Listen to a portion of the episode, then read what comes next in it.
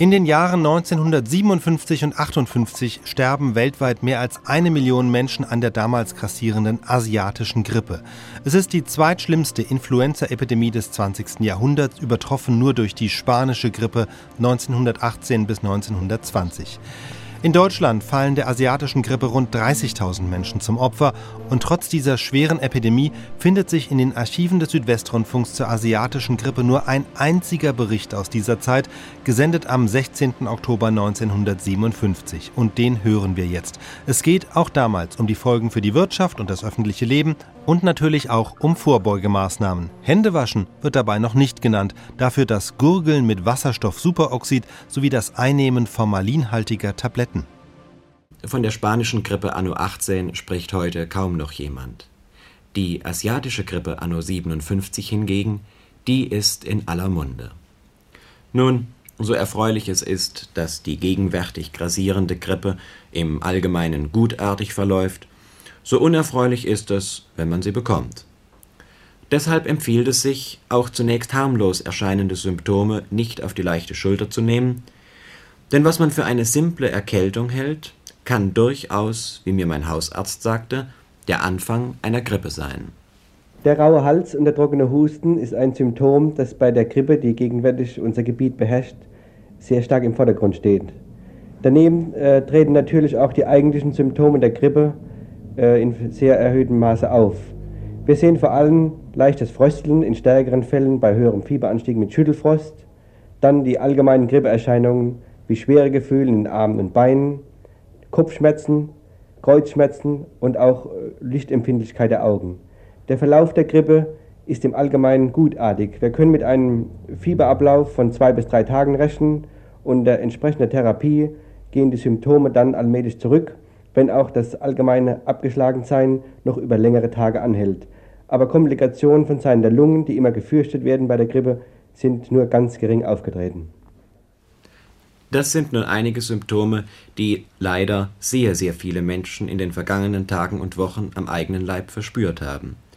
Symptome einer Krankheit, die im Augenblick sogar unser gesamtes öffentliches Leben beeinflusst. Und dadurch wird die Grippe zu einem Ereignis, mit dem man sich auch von Amts wegen beschäftigen muss. Damit fiele sie, wenigstens soweit es sich um Heidelberg handelt, in den Zuständigkeitsbereich von Obermedizinalrat Dr. Schulz, dem Leiter des staatlichen Gesundheitsamtes. Allerdings die Grippe ist ja nicht meldepflichtig, wie zum Beispiel Scharlach oder Typhus oder Kinderlähmung. Aber wir wissen doch aus den hm, Berichten der Schulen und der Betriebe, dass in den Schulen zum Teil viele Kinder fehlen und dass in den Betrieben mit unter 10 Prozent auch mehr der Belegschaften erkrankt sind. Wir wollen ja nicht hoffen, dass der jetzige Stand so umschlägt wie zum Beispiel 1918 in jedem Jahr hatten wir die damalig äh, genannt die damalige spanische Grippe, die ja besonders äh, insofern von Bedeutung war, weil sich äh, in jener Zeit viele Lungenentzündungen bildeten, an der auch dann eine große Anzahl von Personen, von Kranken gestorben ist. Und zwar nicht nur bei uns, sondern eben, man kann sagen, auf der ganzen Erde. Auffallend bei der äh, jetzigen Grippe ist doch äh, das, dass die älteren Leute weniger befallen sind, als wir zum Beispiel, als zum Beispiel vor zwei oder drei Jahren. Und dann können wir auch noch sagen, dass zuerst eigentlich die Schulkinder daran kamen und jetzt anscheinend die Kleinkinder in den Kindergärten nachfolgen. Abgesehen von den Unannehmlichkeiten, die die Grippe allen denen bringt, die von ihr befallen werden, verursacht sie auch für viele ein ungewöhnlich großes Arbeitspensum. Vor allem natürlich für die Ärzte, die ja in den meisten Fällen zu Rate gezogen werden. Die Grippe hat sich auf den Praxisablauf insofern ausgewirkt, als die Sprechstunde eigentlich den bisherigen Rahmen beibehalten hat, während unsere Haupttätigkeit sich jetzt auf die Besuche verlagert. Es kommen Anrufe von morgens bis spät in die Nacht, jener hat Fieber, dieser hat Fieber, jener hat Kopfschmerzen, der andere hat wieder schwere Glieder. Es ist also so, dass wir von morgens bis abends unterwegs sind und oft sehr spät nach Hause kommen, wenn, bis wir unser Pensum erledigt haben. Dass ich selber noch keine Grippe habe, dürfte vielleicht damit zusammenhängen, dass wir doch eine gewisse Immunität erwerben, dadurch, dass wir den ganzen Tag mit äh, Grippekranken zusammenkommen und dadurch der Körper von sich aus schon Abwehrkräfte bildet. Und dann müsste eigentlich an dieser Stelle auch eine der vielen Krankenpflegerinnen zu Wort kommen, die in diesen Tagen alle Hände voll zu tun haben. Leider war keine von ihnen für uns erreichbar. Ob zu Fuß, ob mit dem Fahrrad oder mit dem Motorroller, immer waren sie schneller als wir, um da zu helfen, wo alleinstehende Menschen oder ganze Familien krank zu Bett lagen. Für sie gab es keine 45-Stunden-Woche. Überstunden gab es aber auch für die Apotheker, bei denen in diesen Tagen ganz bestimmte Präparate in großen Mengen griffbereit auf der Theke lagen. Es ist ja nun nicht so, dass nun jeder wegen der Grippe in die Apotheke kommt, sondern die normale Rezeptur wird ja nebenbei verarbeitet. Und das setzt bei uns natürlich einen erhöhten Einsatz voraus. Wir sind morgens eine Stunde früher da und abends sind wir natürlich auch noch da. Es ist nun so, dass wir neben der Abgabe ja auch den Wareneingang überprüfen müssen, denn der Großhandel kann sich verhören, er kann sich vergreifen, er kann falsch liefern. Und das muss natürlich im letzten Moment abgestellt werden. Wir müssen unbedingt Ruhe bewahren und wir sind erfreut, dass wir mit dem Nachschub noch keine Sorgen haben. Ruhe bewahren. Nun, ich glaube, das sollten wir alle, zumal der Krankheitsverlauf im Allgemeinen keinen Grund zur Besorgnis gibt. Nicht ganz die Ruhe bewahrt haben allerdings die Kinder, oder genauer gesagt die Schulkinder. Für die wurde die Grippe sogar zu einem aufregenden Ereignis. Schulfrei oder nicht, das war die Frage. Und dass einige hoffnungsvolle Knaben es für angebracht hielten, die Antwort darauf zweckdienlich zu beeinflussen, beweist die folgende Geschichte. Der nächste bitte, sagte vor einigen Tagen mein Hausarzt, und im Wartezimmer erhoben sich drei junge Herren in schulpflichtigem Alter. Ihr Klassenlehrer, so sagte einer von ihnen, sei doch an Grippe erkrankt und bei dem Herrn Doktor in Behandlung. Sie kämen nun im Auftrag ihrer Klasse, um den Herrn Doktor zu bitten, er möge doch dem Herrn Lehrer noch einige Tage Bettruhe verordnen, denn sonst müssten Sie, die Herren Schüler, noch in dieser Woche eine Klassenarbeit schreiben. Man sieht, dem einen sin Ul ist dem anderen sin Nachtigall.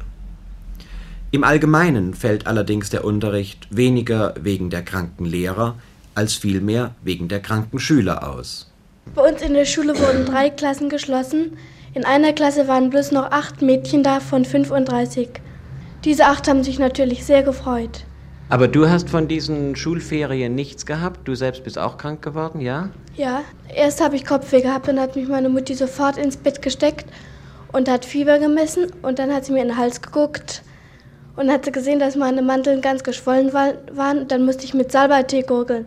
Allerdings wäre ich doch lieber in die Schule gegangen, als krank im Bett gelegen und dann noch mit Salbeitee gurgeln. Diese Äußerung wird das Stadtschulamt erfreuen.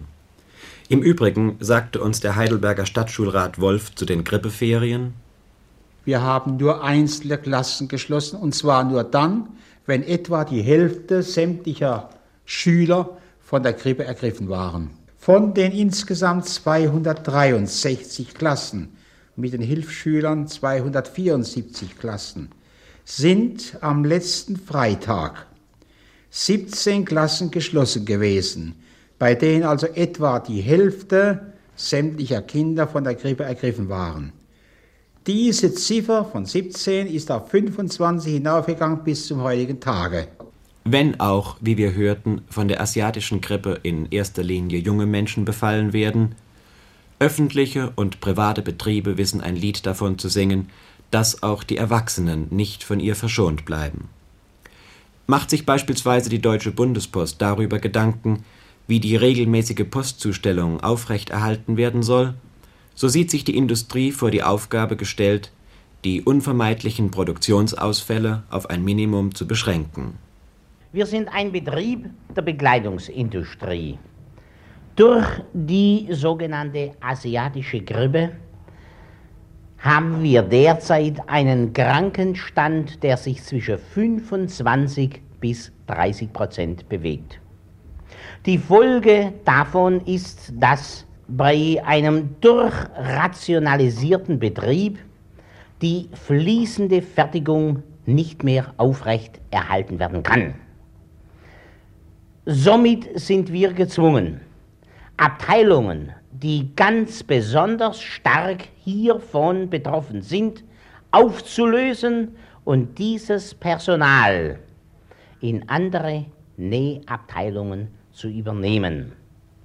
Gewiss sind diese Kräfte nun nicht gerade auf den Arbeitsplatz, den sie zwangsläufig einnehmen müssen, genügend eingearbeitet bzw. spezialisiert.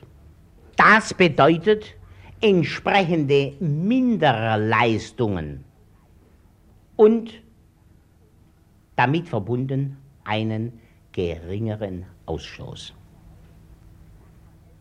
Das Verhältnis ist bei 25 Prozent Krankenstand ein Drittel weniger Ausstoß. So also hält man sich mehr oder weniger mühsam über Wasser, ohne allerdings verhindern zu können, dass doch manche Kalkulationen über den Haufen geworfen werden. Unserer Kalkulation liegt die Basis zugrunde, dass wir normalerweise mit einem Krankensatz von etwa 7% zu rechnen haben. Durch diese asiatische Grippeepidemie hat sich dieser Prozentsatz auf etwa 25 bis 30 Prozent erhöht. Das heißt, dass wir für diese mehr Krankheitsfälle nicht nur die Lohnfortzahlung bis zu 90 Prozent zu tragen haben, sondern dass wir darüber hinaus auch noch diesen Ausfall an Produktion, das heißt pro Tag einen erheblichen Umsatzschwund zu verzeichnen haben. Krank sein ist teuer. Dieses Arguments bedienen sich die Krankenkassen gern bei der Werbung neuer Mitglieder. Sie werden das künftig noch überzeugter sagen können, angesichts der immensen Kosten, die ihnen diese Grippewelle selbst verursacht hat. Direktor Meyer von der Allgemeinen Ortskrankenkasse Heidelberg klagte uns sein Leid. Ja, wir sind da in, also in doppelter Hinsicht betroffen. Es war einmal finanziell sehr beansprucht, das werde ich Ihnen noch äh, sagen, die einzelnen Zahlen. Und zweitens ist das Personal, das ebenfalls Krankheitsfälle aufweist, in, einer, in einem sehr großen Bedrängnis. Der ganze Arbeitsgang äh, richtet sich natürlich auch äh, nach den eingehenden Meldungen. Es gehen täglich 800 bis 900 Krankmeldungen ein. Es gehen bis jetzt in diesem Monat ca. 30.000 Posteingänge ein. Das äh, ist ein Umfang, der sonst in einem großen Wintermonat, also im Dezember oder Januar, der Fall ist. Die finanzielle Belastung, also die Angreifung der Geldmittel ist so, wie sie eigentlich noch nie war. Ich kann Ihnen kurz schildern, dass wir in einem normalen Monat vor einem Jahr, als Vergleichsmonat angesehen, ungefähr an einem Freitag 750 äh, Personen abfertigten, die 32.000 äh, Mark abhoben und diesen Freitag zum Beispiel, es sind beinahe 2000, die Krankengeld ungefähr 94.000 Mark abgehoben und was so drum und dran sich am Schalter bei uns abspielt. Über die finanzielle Seite muss ich Ihnen noch sagen, dass also durch die großen Ausgaben eine Beitragserhöhung unbedingt notwendig wird, dass das natürlich durch die äh, Genehmigungsformalitäten sich hinauszieht und dass wir, dass wir gar nicht wissen, bis diese Erhöhung wirksam wird, der Geldeingang, was wir da machen sollen. Denn die äh, finanziellen Verhältnisse sind so katastrophal, dass wir also unsere ganze Rücklage verbrauchen und keine Reserven mehr haben. Das beweist auch wieder so eine Grippe, dass eine Rücklage notwendig ist. Damit aber Klarheit herrscht, die Beitragserhöhungen sind nicht wahllos und nicht rücksichtslos, sondern sie sind auch begrenzt, das wird ja vom Staat überwacht und ist da vorgeschrieben, dass wenn das vorgeschriebene Rücklage soll wieder erfüllt ist, dass Beitragssenkungen selbstverständlich schon staatswegen äh, erfolgen oder äh, Leistungen erhöht werden müssen. Im Augenblick ist es auf jeden Fall eine Katastrophe und wir hoffen nur, dass der Höhepunkt erreicht ist und dass in einigen Tagen die, Bewegung wieder rückläufig wird. Wie schlecht aber ginge es wohl den Krankenkassen, wenn sie auch noch für den erhöhten Alkoholkonsum aufkommen müssten, indem mancher ein probates Grippevorbeugungsmittel sieht. Leider tun sie es nicht, und deswegen wird man sich im Allgemeinen an die Mittel halten müssen, die der Hygieniker empfiehlt. Zur persönlichen Prophylaxe ist es durchaus anzuraten, zu gurgeln, etwa mit Wasserstoffsuperoxid, oder aber Formalin entwickelnde Tabletten zu schlucken, denn das Formalin wirkt, wie ich mich selbst überzeugen konnte, auf Grippevirus besonders gut desinfizierend. Dann soll man natürlich Ansammlungen, größere Menschenansammlungen vermeiden und auch jeglichen engeren Kontakt, vor allen Dingen mit hustenden Personen. Dann gibt es noch eine Prophylaxe, die ein Betrieb oder ein Krankenhaus betreiben kann. Das wäre die Raumluftdesinfektion.